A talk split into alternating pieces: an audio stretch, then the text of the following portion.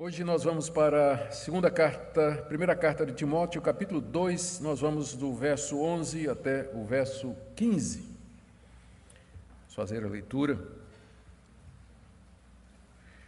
A mulher aprende em silêncio, com toda submissão, e não permito que a mulher ensine nem exerça a autoridade de homem, esteja, porém, em silêncio. Porque primeiro foi formado Adão, depois Eva. E Adão não foi iludido mas a mulher, sendo enganada, caiu em transgressão. Todavia será preservada através de sua missão de mãe, se ela permanecer em fé e amor e santificação com bom senso. Até aqui a leitura. Nós vamos pedir mais uma vez a direção de Deus para compreender essa passagem que tem pontos de difícil compreensão e de mais difícil explicação ainda. Por isso, carecemos da graça de Deus. Pai querido, diante da tua palavra, nós queremos nos humilhar, reconhecendo nossa falibilidade, incapacidade e limitações. E pedimos direção para que, ao adotarmos uma interpretação e uma compreensão, não estejamos ofendendo ao Senhor ou aos nossos irmãos. Ajuda-nos, ó Deus, para sermos justos, fiéis, verdadeiros na transmissão do que a tua palavra nos ensina. Nós oramos que o Senhor fale ao nosso coração essa noite, em nome de Jesus. Amém. Queridos, conforme já falamos, que no capítulo 2 o apóstolo Paulo está ocupado em passar a Timóteo orientações quanto à participação dos membros da igreja de Éfeso durante o culto público. E ele faz isso focando em primeiro lugar o papel dos homens e ele destaca que os homens deveriam orar, orar, levantando mãos santas sem ira e sem animosidade, enfatizando ou fazendo a relação entre as orações e uma vida de santidade. Existe essa conexão e Paulo destaca isso ao mencionar o papel dos homens quanto às orações públicas na igreja. Nós vimos que isso não significava que as mulheres não poderiam orar, mas uma vez que os homens eram encarregados da liderança da igreja, as orações públicas geralmente eram feitas por eles, sem com isso dizer que as mulheres não poderiam participar, uma vez que o apóstolo Paulo, em 1 Coríntios capítulo 11, verso 5, ele menciona que mulheres profetizavam e oravam durante os cultos. Em seguida, nós vimos como Paulo se dirige agora às mulheres e ele foca na maneira como elas deveriam se trajar. E nós tivemos ah, um momento eh, de, de, de, ver algumas posições daquela época, inclusive de, de autores não cristãos que mencionavam a, a preocupação de algumas mulheres ricas e abastadas com o exterior, com a beleza e tudo mais que não coisa que não cabia para a mulher cristã. Ela deveria se portar com modéstia, com bom senso e dessa forma participar dos cultos públicos. Hoje nós vamos ver Paulo continuando a dar orientações sobre o papel da mulher no culto, só que agora ele foca a questão da participação delas, quer no aprendizado, quer no ensino que se fazia ali. Dois pontos são importantes para que nós compreendamos o que Paulo está dizendo aqui. O primeiro é que essa orientação que nós acabamos de ler aqui, bem como a orientação a respeito dos trajes da mulher, elas podem ser muito bem resultado do perfil da, das mulheres que frequentavam as igrejas em Éfeso. Nós vimos no estudo anterior que as mulheres, havia uma classe de mulheres greco-romanas que eram bem ricas e bem abastadas, elas tinham condições de ter vestuário caro, se enfeitar com pérolas e penteados caríssimos. Vimos também que elas eram educadas e várias eram benfeitoras, ajudavam as pessoas. O próprio apóstolo Paulo vai mencionar no final da carta aos Romanos uma dessas mulheres chamada Febe, que ele considera como benfeitora dele, ou seja, uma mulher que provavelmente tinha ajudado o apóstolo Paulo financeiramente. Mulheres que eram que queriam fazer boas obras ou se dedicar à caridade, coisas assim. Muitas delas eram educadas e ocupavam posições de liderança no, na sociedade romana imperial, acostumadas a comandar sua casa, seus negócios, e naturalmente, uma vez que elas creram no, na mensagem do apóstolo Paulo e elas se tornaram cristãs, essas tendências e esses hábitos que marcaram a vida delas não se transformam do dia para a noite em comportamento cristão. Uma coisa é nós sermos salvos pela graça, que é um ato de Deus. Outro é o processo de mudança na maneira de ver a realidade, que é um processo mais longo chamado de santificação. Então é comum você ver uma pessoa, um recém-convertido, uh, ele entendeu que a salvação é pela graça, mediante a fé em Cristo Jesus, ele tem consciência do perdão de pecados, mas ele ainda precisa de orientação sobre como tratar os seus negócios, o seu dinheiro, como se vestir, ou como tratar sua mulher, como tratar os seus filhos, ele vai ter que rearrumar a cabeça dele a partir da perspectiva cristã. Então, essas mulheres, eu evitei usar o termo imponderadas, né, por conta da conexão que esse termo tem hoje, mas eram mulheres fortes, mulheres poderosas, mulheres distintas, e não poucas haviam se convertido através do ministério de Paulo. Eu fiz várias citações do livro de Atos, inclusive, que fala de mulheres gregas de alta posição que ouviram a pregação do apóstolo Paulo e se tornaram cristãs através dele. Então, pessoas que tinham esse desse nível, é, essa, mulheres desse nível, ao chegar na igreja cristã, elas estranhariam que a orientação é que elas não poderiam exercer a, a, a liderança ou o governo das comunidades. Então, não, não seria uma coisa muito, muito fácil. Daí porque o apóstolo Paulo precisa trazer essa orientação a Timóteo, dizendo: olha, é assim que você tem que instruir aquelas as mulheres da igreja com relação a isso. Também é, nós vimos que é, é possível, é, é, a segunda coisa, né, que, segunda observação que nós precisamos fazer para entender esse texto, é que era bem possível que os falsos mestres que Paulo instrui Timóteo a combater aqui nessa carta, eles estivessem tentando, inclusive, ganhar influência sobre estas mulheres e, através delas, minar o trabalho do apóstolo Paulo e ganhar a confiança da igreja e autoridade sobre a igreja. E, ao que tudo indica, já algumas dessas mulheres estavam dando ouvidos aos falsos mestres. Por que, que eu digo isso? Porque aqui mesmo no contexto, no trecho que nós acabamos de ler, lá no versículo final, o apóstolo Paulo diz que a mulher será preservada, será salva, se ela permanecer no evangelho que ela ouviu. Essa advertência só se faz necessária se Paulo sentisse que havia o risco de que já tinha mulheres seguindo os falsos mestres. Paulo diz assim: você vai ser salva se você permanecer naquilo que você aprendeu. Se você se desviar e seguir os falsos mestres, então eh, você está você está perdida, perdida em seus pecados e em suas ofensas. Então, aqui no capítulo 2, verso 15, a gente já encontra a indicação de que algumas dessas mulheres estavam seguindo os falsos mestres. Isso fica mais claro, na verdade, no capítulo 5, eu vou adiantar aqui, se você quiser abrir comigo, no capítulo 5, no verso 12 em diante, o apóstolo, eh, do 11 em diante, 5 de 11 em diante, o apóstolo Paulo, instruindo Timóteo, diz assim: rejeita as viúvas mais novas porque quando se tornam levianas contra Cristo, querem casar-se. Vou explicar o que isso quer dizer quando chegar a hora. Tornando-se condenáveis por anular o seu primeiro compromisso. Além do mais, aprendem também a viver ociosas, andando de casa em casa, e não somente ociosas, mas ainda tagarelas, intrigantes, falando que não devem.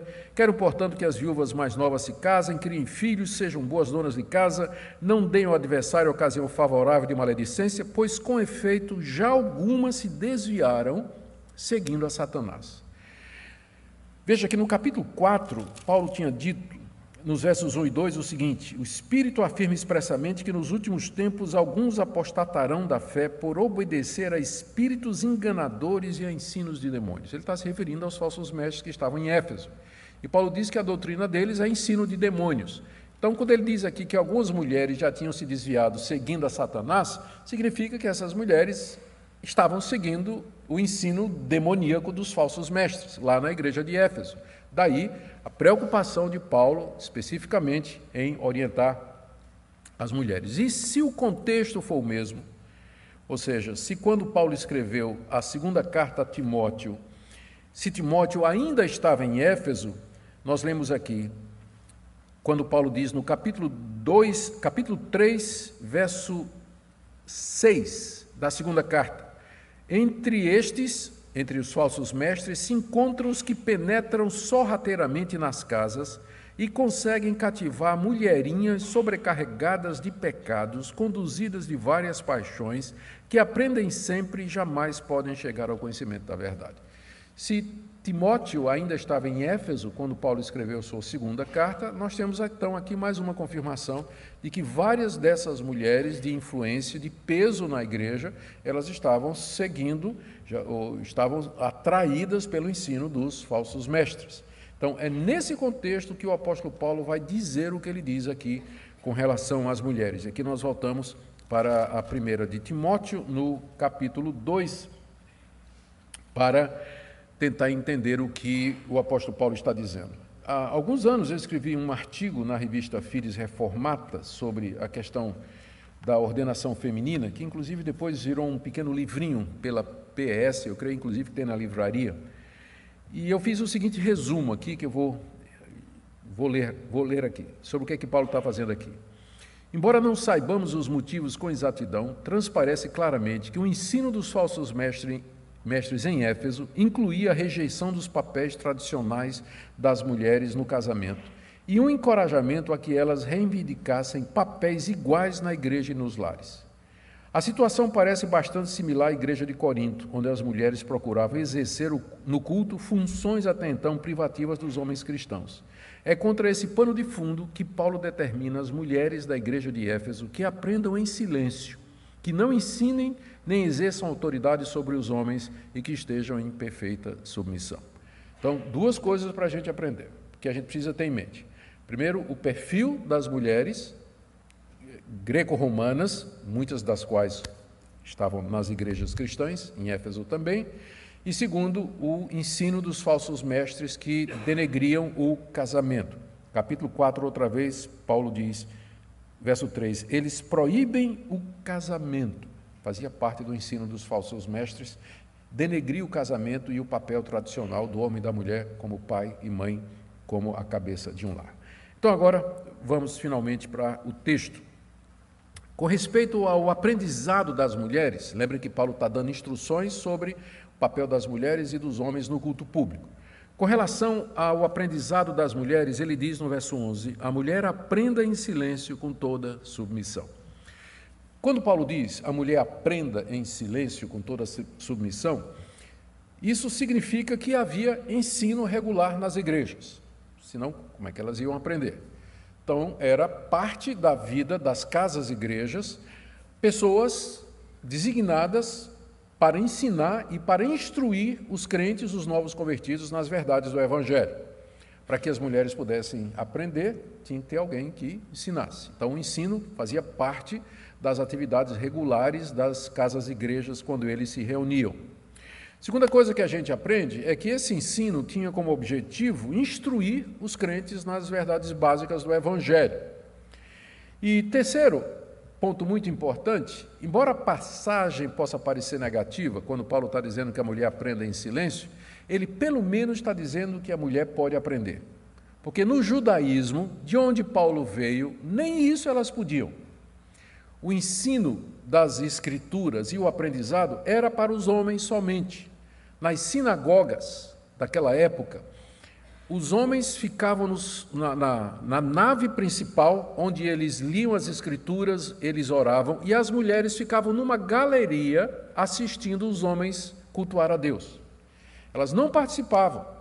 Então, só o fato de Paulo dizer, a mulher aprenda, esse fato encarado à luz do que acontecia na sua época, já mostra o avanço que o cristianismo concedeu às mulheres daquela época, quando inclusive tinha filósofos que diziam que mulher não precisa de religião porque nem alma ela tem.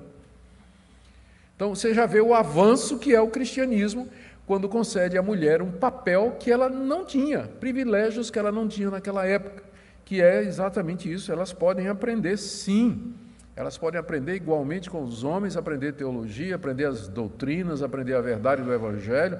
Ela pode ser instruída tanto quanto o homem. Entretanto, elas deveriam ter as seguintes atitudes, e aqui nós temos que lembrar o contexto que eu já descrevi. Primeiro, que elas deveriam, Paulo diz no verso 11, aprender em silêncio. A palavra silêncio aqui não pode ser tomada no sentido absoluto de elas não podiam dar uma palavra. É mais no sentido de tranquilidade. Por que, que eu digo isso? Porque essa mesma palavra que aparece aqui, silêncio, é a mesma palavra que aparece no verso 2 e que foi traduzido como tranquila. Verso 2: Oremos em favor dos reis, de todos os que se acham investidos de autoridade, para que vivamos vida tranquila. Essa palavra tranquila é a mesma palavra que foi traduzido como a mulher aprenda em silêncio. Então o sentido é esse, que a mulher aprenda tranquilamente, humildemente, mansamente, ou seja, não entra em bate-boca, não, não faz provocação não se apresenta de maneira revoltada ou insubmissa, como Paulo vai dizer logo em seguida. Não é? E aí já explica, quando ele diz a mulher aprende em silêncio, quando ele diz com toda submissão, é isso que ele quer dizer. Não é que ela não possa perguntar, não é que ela possa tirar alguma dúvida, mas só que Paulo não quer que ela tome uma atitude que dê a impressão, exatamente pensando lá no contexto de Éfeso, que ela queria assumir a liderança.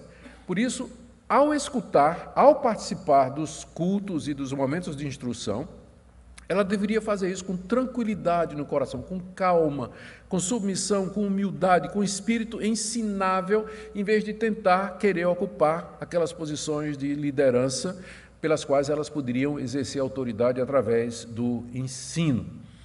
É claro que isso vale para toda a igreja, mas temos que lembrar que no caso de Éfeso, mulher, essas mulheres em particular, elas precisavam de orientação específica a respeito desse assunto. A segunda orientação que Paulo dá aqui, agora é com relação ao ensino. Primeiro, com relação ao aprendizado, verso 11, tem que aprender em silêncio com toda humildade.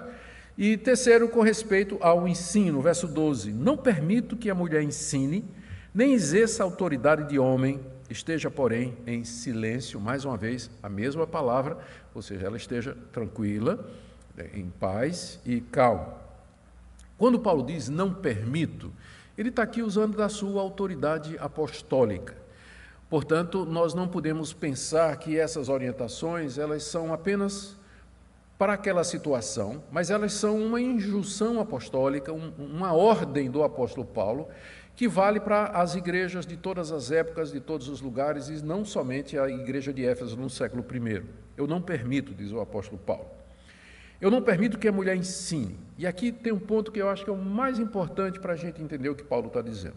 Ensinar, aqui nas cartas pastorais, especialmente na primeira a Timóteo, geralmente se refere ao ensino público nas igrejas, que era a atribuição dos presbíteros e pastores. Era o ensino formal, com autoridade, que era feito nas igrejas, durante o culto público. Por exemplo, logo em seguida, logo em seguida, o apóstolo Paulo vai entrar nas qualificações daquele que pode ensinar. Ele vai falar dos presbíteros e pastores. E ele diz no capítulo 3, logo na sequência, capítulo 3, verso 1, fiel é a palavra, se alguém aspira ao episcopado, excelente obra almeja, é necessário, portanto, que o bispo seja repreensível, esposo de uma só mulher, temperante, sóbrio, modesto, hospitaleiro, apto para ensinar. Porque esta era a função dele. Ele ia ensinar, era aquele que era encarregado na igreja de trazer o ensino autoritativo, o ensino apostólico, aquele que tinha sido transmitido oficialmente e que era a sã doutrina, a doutrina da igreja. Mais adiante, aqui na mesma carta, no capítulo 4, verso 11, Paulo diz a Timóteo o seguinte: ordena e ensina estas coisas. A conexão de ordenar com ensinar significa que Timóteo estava autorizado para ensinar autoritativamente a igreja, porque ele era um encarregado apostólico, ele era ordenado para o sagrado ministério e, como tal, ele poderia ordenar e ensinar. A junção das duas coisas indica que o ensino ele era autoritativo, ele teria que ser obedecido.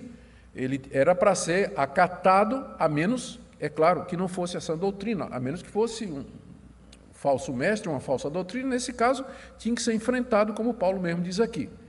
Então, outra passagem aqui no capítulo, nesse mesmo capítulo 4, verso 13, Paulo diz: Até a minha chegada, aplica-te à leitura, a leitura aqui é a leitura pública das Escrituras, à exortação e ao ensino. Era a tarefa de Timóteo ensinar, ensinar com autoridade, ensinar publicamente, exortar a igreja.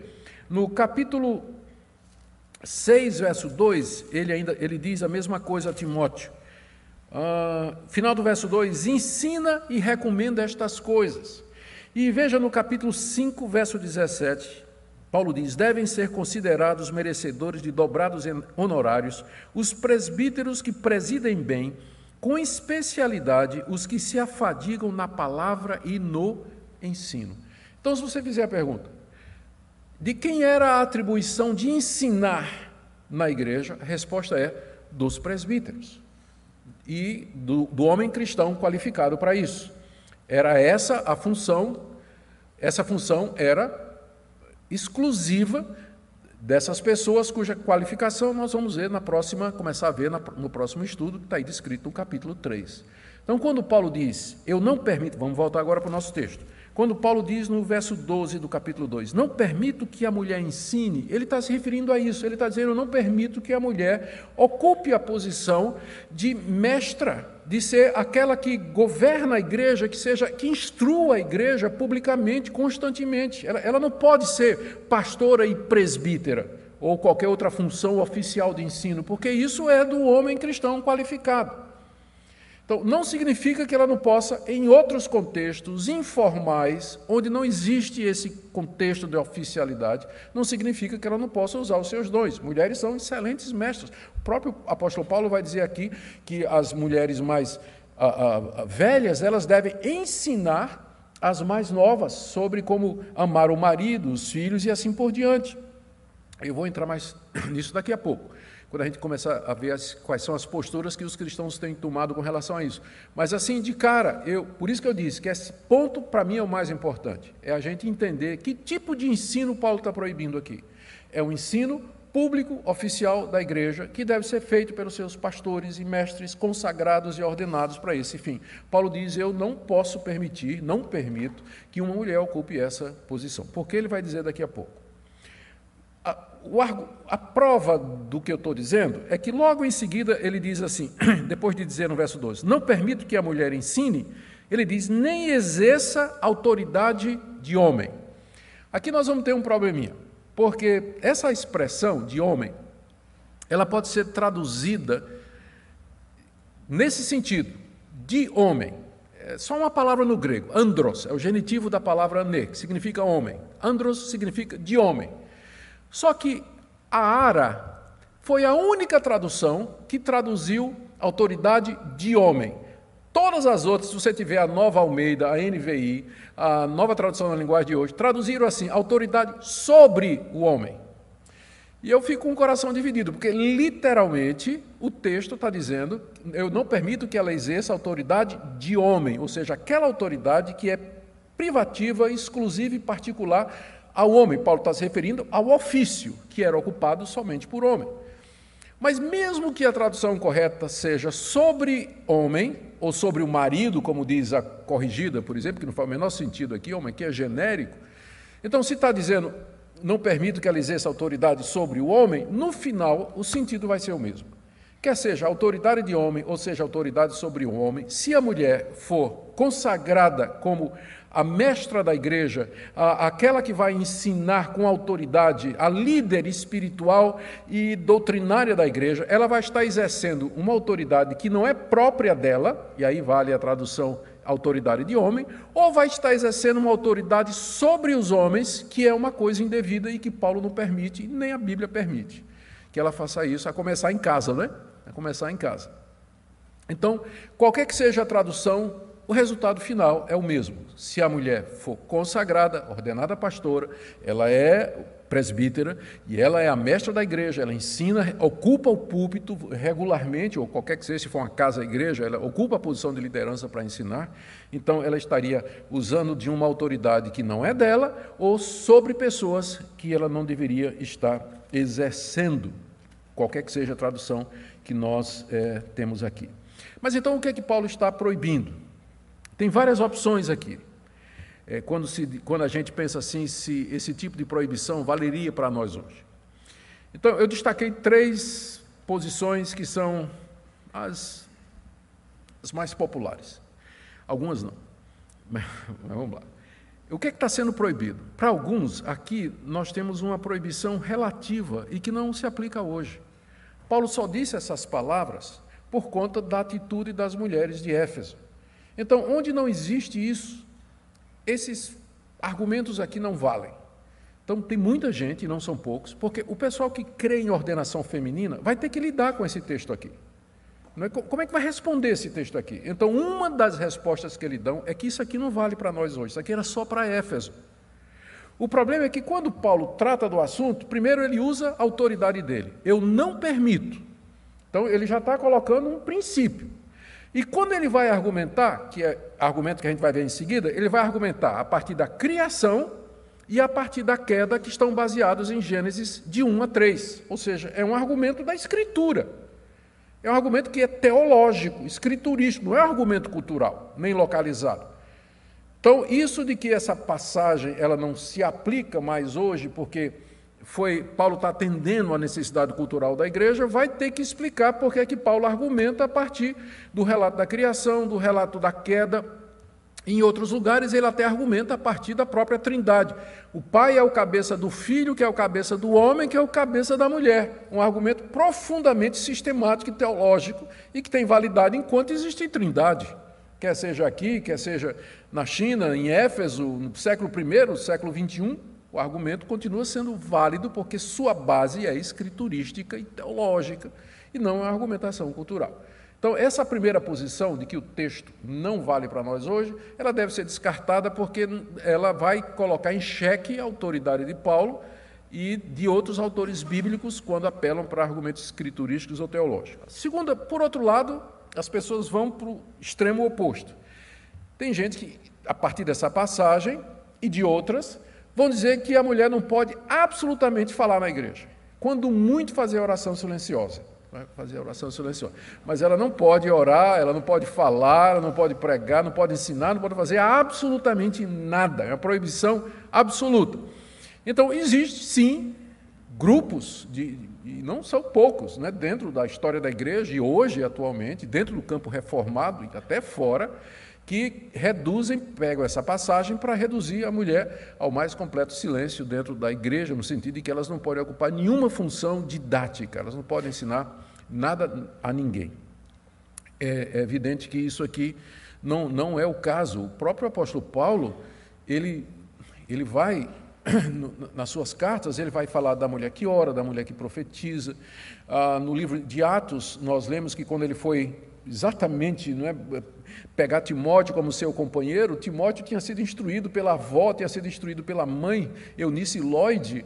Ah, o livro de Atos fala das filhas de Filipe que profetizavam.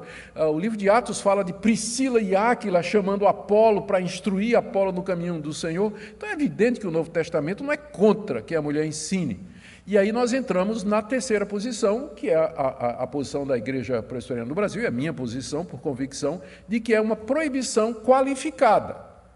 De fato, existe uma proibição, mas é uma proibição qualificada, não é uma proibição absoluta, como alguns querem, mas é uma proibição qualificada. E a qualificação é essa: que, tirando-se o exercício do pastorado ou do presbiterato, que traz consigo o munus da autoridade, do ofício, a mulher, ela pode falar, ela pode orar, ela pode instruir na igreja, desde que ela esteja debaixo de autoridade. É isso que está sendo proibido aqui pelo apóstolo Paulo. Nós já, eu já mencionei mulheres que ensinam outras, já mencionei 1 Coríntios 11, verso 5, onde o apóstolo Paulo se refere às mulheres que oravam e profetizavam. Não adianta chegar e dizer, não, mas profecia ali era profecia inspirada e que já cessou. Ora, se a mulher poderia ser canal de profecia inspirada, igual a Isaías, Jeremias e Daniel, está né, tá, tá mais do que provado o ponto de que elas poderiam falar. Então não adianta dizer que profecia do Novo Testamento é, é, é a mesma coisa de profecia do Antigo Testamento, e uma vez que cessou, significa que a mulher não pode mais falar na igreja, porque na verdade está provando o ponto contrário. Se elas podiam ser instrumento de revelação, como Isaías e, e Daniel ou Ezequiel foram, né, imagine para trazer outro tipo de comunicação ou palavra para a vida da igreja. Então, o que é que seja, o que quer que tenha sido profecia na igreja primitiva, com certeza envolvia instrução, envolvia ensino ou alguma coisa, e Paulo admite que a mulher possa fazer isso, embora ela tinha que usar o véu, que significava que ela estava debaixo de autoridade. Ela não era autoridade, mas ela estava debaixo de autoridade. Então, nessas condições, o Novo Testamento não coloca dificuldades com relação a isso. É interessante que, logo em seguida de dizer que ele não permite que a mulher ensine, nem que use autoridade de homem ou sobre o homem, Paulo vai se engajar em explicar quem são aqueles que podem ensinar na igreja, que é o capítulo 3, o famoso capítulo sobre as qualificações dos presbíteros ou bispos ou pastores, mostrando que é exatamente esse aí o ponto que está sendo tratado aqui. Vamos ver os argumentos que Paulo usa para dizer, para justificar isso, que a mulher ela não pode ensinar nem usar autoridade de homem. O primeiro argumento é tirado da criação, está aí no verso 13. Depois de dizer no verso 12, não permito que a mulher ensine nem exerça autoridade de homem, esteja, porém, em silêncio, ele diz no verso 13, porque primeiro foi formado Adão, depois Eva. Observações a respeito desse primeiro argumento do apóstolo Paulo. Está evidente que Paulo entendia que o relato de Gênesis era literal. Porque se o relato de Gênesis não é literal, esse argumento de Paulo não vale nada. Primeiro foi formado Adão, depois Eva. Tem muita gente que acha que é indiferente se os capítulos 1, 2 e 3 de Gênesis, que relatam a criação do mundo e do homem, do pó da terra, por Deus que lhe sopra o espírito de vida, da sua costela, em sequência, ele tira Eva Algumas pessoas acham que aquilo é mito, é lenda e que não faz a menor importância se foi assim que aconteceu ou não. Faz muita importância, e uma delas é que todos os autores do Novo Testamento, quando se referem ao relato da criação, o fazem considerando o relato como tendo sido histórico, está narrando fatos. Nenhum deles pensa em Gênesis 1, 2 e 3 como sendo um mito, uma lenda ou qualquer, qualquer coisa dessa natureza. Se não foi como aconteceu, o argumento de Paulo aqui não vale nada. O mesmo argumento que ele vai usar em Romanos capítulo 5, quando ele vai fazer um contraste entre Cristo e Adão. Se perde o contraste se Adão é um mito, é uma figura que nunca existiu. Do ponto de vista do Novo Testamento, o relato de Gênesis 1, 2, 3 é sim histórico, ele tá, o relato narra fatos que aconteceram e que têm implicações. Tanto é que Paulo apela aqui para a sequência da criação. Primeiro, Deus formou o homem e, em seguida, formou a mulher. Paulo pensa como judeu. O primogênito, o primeiro nascido, ele herdava a autoridade do pai, o nome do pai e uma porção dobrada da sua herança.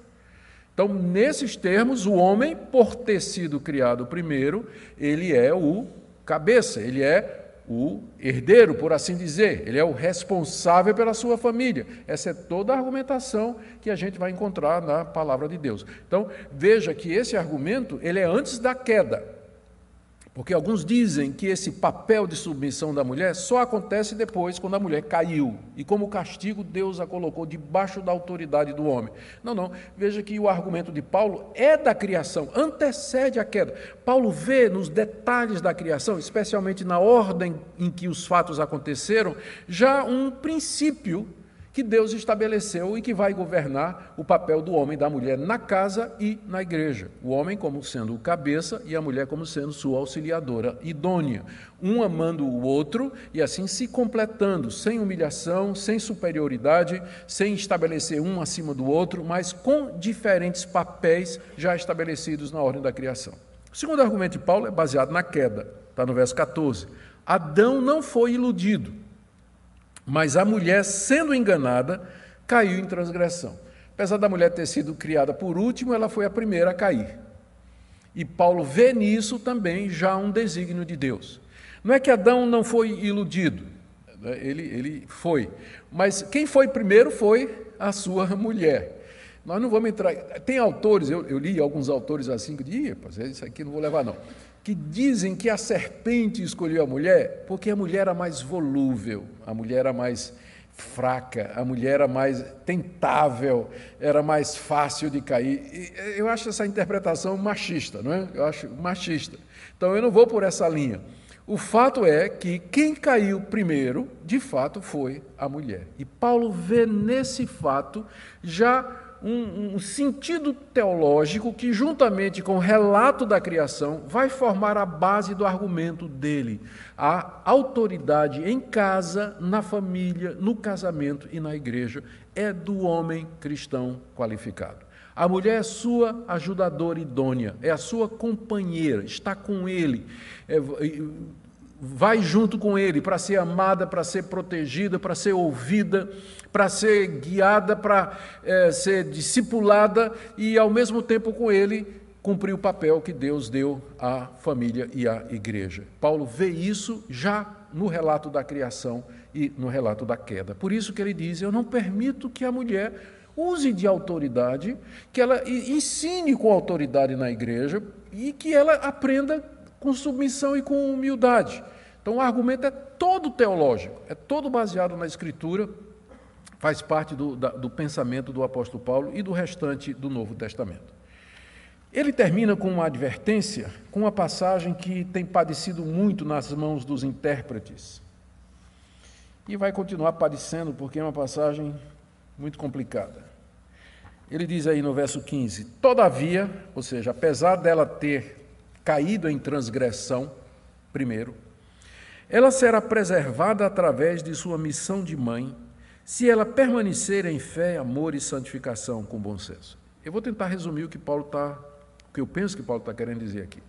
Quando ele diz todavia, ele quer dizer, apesar da mulher ter caído primeiro na transgressão, ela pode ser salva. Ela pode ser salva. Porque alguém poderia dizer, uma vez que foi a mulher que caiu primeiro, Deus negará salvação para ela. Não a mulher ela pode ser salva também, não é? Que é uma boa notícia. Ela tem alma, ela pode ter religião. O cristianismo redime a mulher das besteiras do século I, né? do machismo daquela sociedade patriarcal.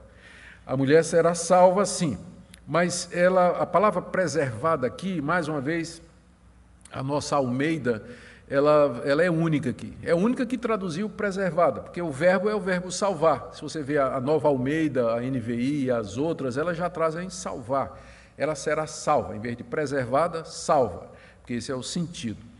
Ela será salva mediante a permanência naquilo que ela aprendeu. Verso 15: Todavia será preservada, salva, através de sua missão de mãe, se ela permanecer por que essa ênfase em permanecer? É claro, o pano de fundo disso é a heresia de Éfeso, eram os falsos mestres, querendo ensinar outra coisa. Então, elas deveriam, elas serão salvas se permanecerem na fé, a fé aqui é o evangelho que foi pregado e ensinado, no amor ao próximo e a Deus, em santificação, porque aparentemente os falsos mestres estimulavam uma vida dissoluta, uma vida é, de imoralidade e com bom senso. Ou seja, né? presta atenção. O que esses caras estão ensinando aí, isso aí não, não, é, não é verdade. Presta atenção na intenção deles. Estão querendo tirar proveito, estão querendo subverter a, a base da igreja para se aproveitar. A intenção deles não é boa. Então, tenha bom senso. Muita coisa na vida cristã é bom senso. É, é você prestar atenção. É óbvio que os caras estavam, tinham razões e motivações que não eram as motivações corretas. Então Paulo diz: apesar de vocês, né, falando para a categoria, apesar de que foram vocês que caíram primeiro, vocês serão salvas como qualquer outra pessoa. Mas vocês têm que permanecer no evangelho que vocês ouviram. Porque se vocês seguirem os falsos mestres, vocês vão, vão se perder. Se vocês continuarem firmes, vocês não somente serão salvas, mas vocês cumprirão esse papel que Deus deu a vocês, que é criar filhos. Todavia será preservada através de sua missão de mãe. Palavra através, mais uma vez a complicação. A nossa Almeida aqui. essa palavra que foi traduzida como através, ela pode significar através no sentido de meio, um instrumento, e nesse caso o sentido seria: a mulher será salva através de dar à luz filhos. O que significa que quem nunca deu à luz, a mulher que nunca deu à luz, nunca teve filho, ela não vai ser salva. Então é evidente que essa tradução ela é absurda, mas ela foi seguida aqui pela, pela Ara. Todas as outras versões, elas não têm o através. Elas trazem o que a gente chamaria do, da, da circunstância. Ela será salva enquanto ela cumpre o seu papel de mãe. Ou seja, ela vai ser salva e, ao mesmo tempo, ela vai estar realizando o seu papel que Deus atribuiu na criação. É, ser mãe, ser mãe de família, ser esposa e tudo mais. Então, é nesse sentido. Em nenhum momento Paulo está dizendo que para ser salva a mulher tem que casar e ter filho. Ele está dizendo que se ela permanecer na fé, no amor, na santificação e no bom senso, ela será salva e ainda terá o privilégio de cumprir o seu papel de mãe. É óbvio, eu sei, já vi várias bandeiras vermelhas levantando aí. É evidente que Paulo sabe que isso aqui não é uma regra geral. Ele mesmo, escrevendo para escrevendo para a, a igreja de Corinto, ele diz no capítulo 7 de que casar é um dom e que existe a possibilidade do celibato, tanto para o homem como para a mulher, de permanecer solteiro, solteiro e puro, para servir a Deus. Paulo sabe que existem exceções. Então a gente tem que ler Paulo com Paulo, para não, não é? ele não pode falar de tudo no mesmo lugar.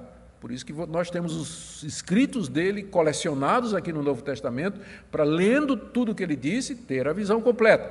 Então, o natural, o normal, a via de regra, é isso mesmo. A mulher cristã, crente, serva de Deus, Deus pode dar ela um casamento, ela vai ser mãe, vai criar filhos, é esse o padrão bíblico. Mas isso não quer dizer que vai acontecer com toda mulher cristã, como a própria história demonstra e a própria Bíblia admite a possibilidade da pessoa seguir o celibato. Terminado isso, Quero só lembrar a posição oficial da Igreja Presbiteriana sobre esse assunto, apenas curiosidade, porque esse assunto foi discutido na última reunião do Supremo Concílio. A Igreja Presbiteriana reafirmou que o ensino regular nos cultos públicos é dos pastores e presbíteros. E que, excepcionalmente, não havendo pastores, presbíteros qualificados para ensinar, é possível, em caráter excepcional, sob autoridade, a mulher ensinar, não de forma permanente e constante, mas como é, uma exceção, lembrando das profetisas e de outra situação. Pensando também em muitas igrejas no interior, onde não existe, realmente não tem força de trabalho masculina, não tem. E onde missionárias vão lá, desbravam campo, ensinam, só não batiza e casa, mas elas vão ter que fazer alguma coisa até que liderança possa surgir. A IPB reconhece em caráter de exceção essas situações e a orientação é para que as igrejas que vão se formar, elas invistam em liderança masculina, que hoje está difícil, e os homens estão frouxos hoje, eles não... Poucos querem assumir a responsabilidade, poucos querem realmente seguir ou cumprir o papel de líder que Deus colocou. Eu termino com duas aplicações práticas. Primeiro, é possível que esteja, que haja pessoas aqui nessa noite conosco e também pessoas nos assistindo que acham que as mulheres podem ser pastoras, presbíteras, episcopisas, porque o certo é episcopisa, não bispa, né? é episcopisa. Então, que podem ser pastoras, presbíteras, episcopisas ou apóstolas. Elas não veem, as pessoas acham que é natural e eles não veem nenhuma dificuldade para isso. Eu vejo. Espero que hoje à noite você tenha visto também. Não é simplesmente assim, ué, mulher é igual ao homem, qual é o problema? Não foi tudo criado em mais semelhança de Deus? Sim, mas a Bíblia, quando, criou, quando fala que Deus criou o homem e a mulher, e tem um relato da criação e da queda, eh, mostra aquilo que nós chamamos de complementaridade. Eles foram criados iguais, mas com funções distintas decorrentes da sequência da criação e do que aconteceu na queda. Eles se completam, mas eles têm funções diferentes.